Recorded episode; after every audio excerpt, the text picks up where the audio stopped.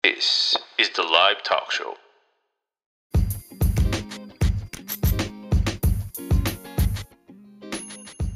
¿Qué tal? ¿Cómo están? Y bueno, es, es momento de presentar otro episodio.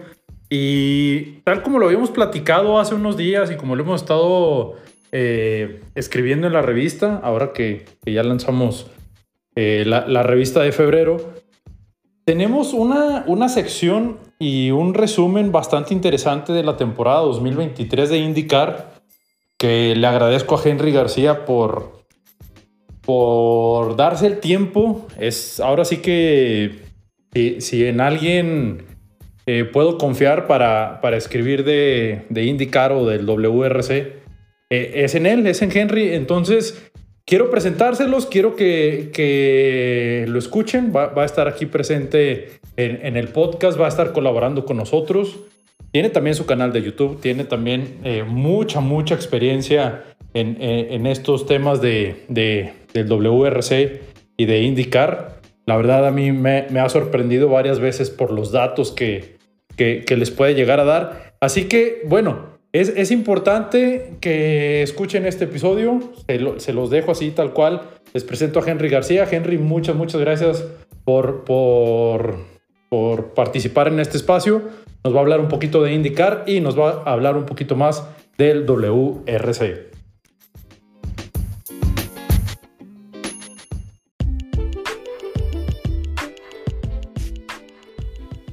Hola, muy buen día. Los saluda Henry García, a todos los fanáticos de la velocidad y de la IndyCar.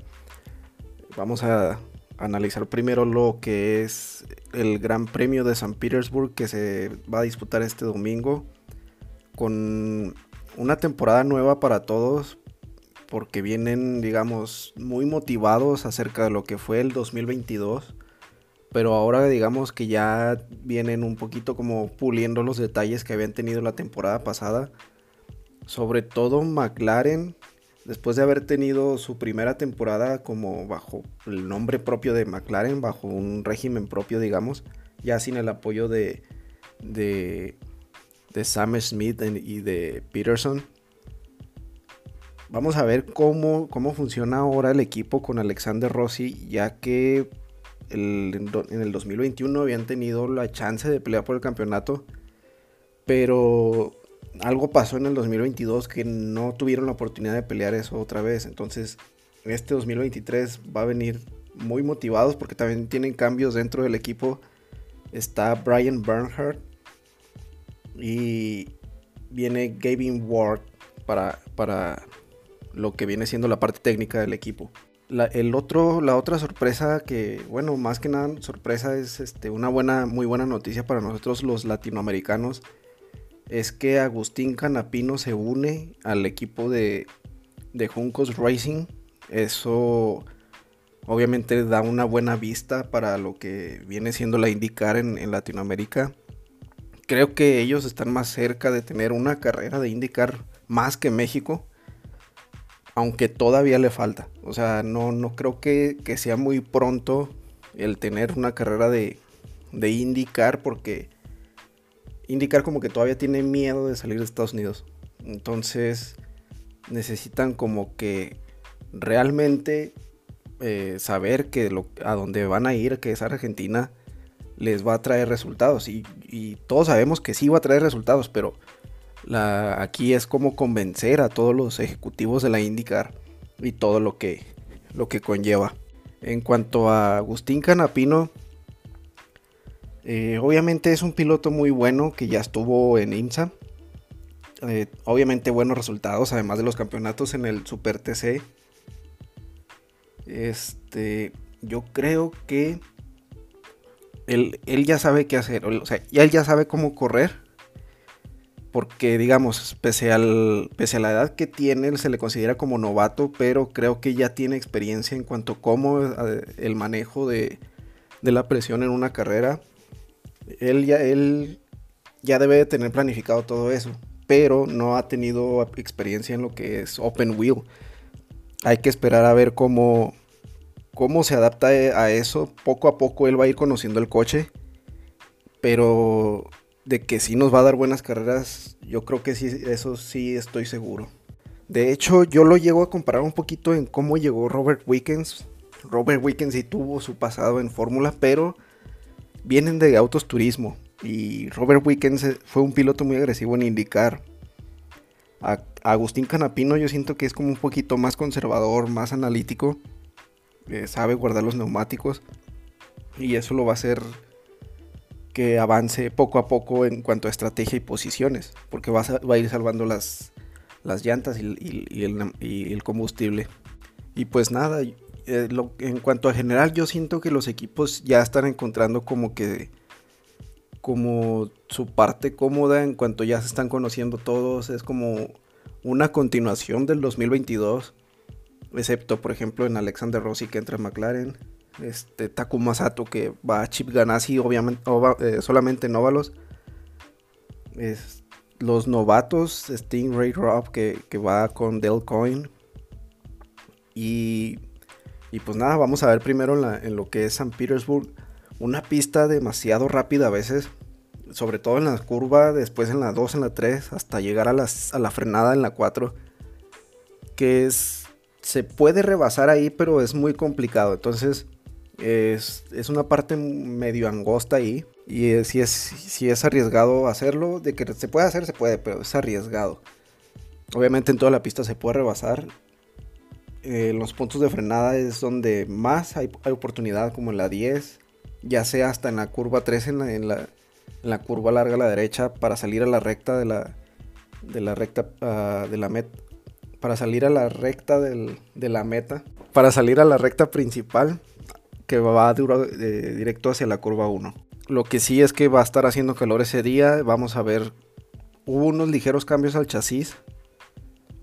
No creo que se vayan a notar tanto ahora en el circuito, pero vamos a ver cómo, cómo va el rendimiento de neumáticos y de, en las, en las ventanas de parada pits y cambio de neumáticos.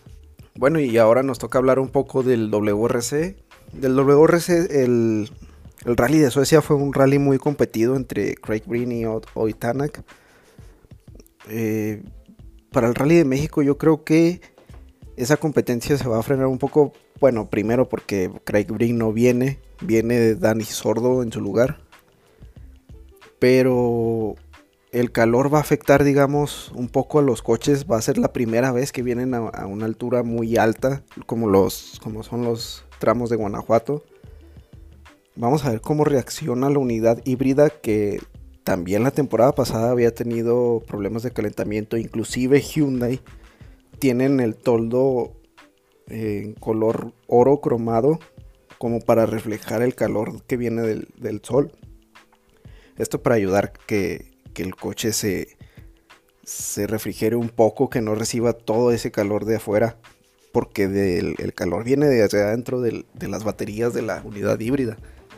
Entonces vamos a ver cómo se comportan aquí en México. Lo que sí vamos, este, va a estar bien que regresen al, a las tierras mexicanas y ver cómo se comportan. Sobre todo también el tema de las Pirelli. Vamos a ver qué tanto son capaces de aguantar.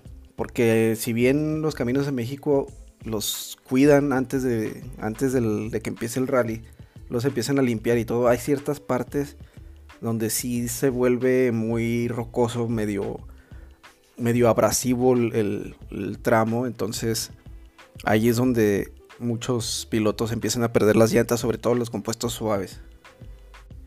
Y pues vamos a ver qué le espera a Oitana, quien arranca primero, abre camino obviamente. El último en salir va a ser Dani Sordo, ya que nada más tiene la, participación en, en, Monte Carlo. Este.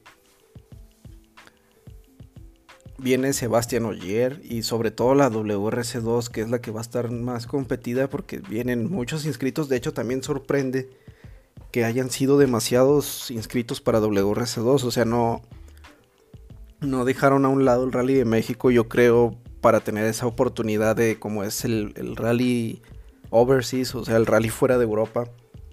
Este aprovechan para tener ciertos puntos ahí, ya que no toda la flota del WRC2 viene para acá. Vamos a ver qué, qué, competencia nos da. Sobre todo también vamos a ver el, el Skoda, el RS Rally 2, recién estrenado ahora a partir del rally de Monte Carlo, que fue que ya empieza su primera temporada completa. Vamos a ver qué tal aguanta. Obviamente, como los predecesores, los modelos pasados, va a ser un modelo que, que va a tener buenos resultados. Y vamos a ver quién se lleva la victoria en, en el WRC2. Y pues nada, es, es todo de mi parte. Les mando un saludo y nos vemos en la próxima.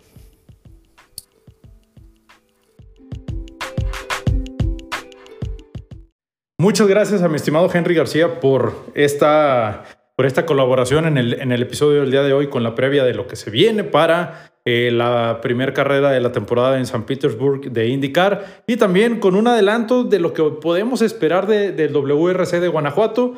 Lo van a estar escuchando aquí muy, muy seguido, mi estimado Henry. Muchas, muchas gracias por acompañarnos. Acuérdense que vamos a tener en estos días también la previa del Gran Premio de Bahrein y obviamente un resumen rápido después del Gran Premio, después de la carrera ya con los resultados. Yo creo que para, para cuando subamos el episodio ya vamos a tener los resultados también de, de la carrera de, de, NASCAR en Las Vegas. Vamos a ver cómo le va a Daniel Suárez, a Pato Howard en Indy. Vamos a ver qué tal, qué tal se empiezan a, mover las fichas en, en la Fórmula 1. Pero bueno, por lo pronto aquí dejamos este episodio. Mi nombre es Ángel González y ya saben, nos vemos, nos leemos y nos escuchamos en el próximo episodio.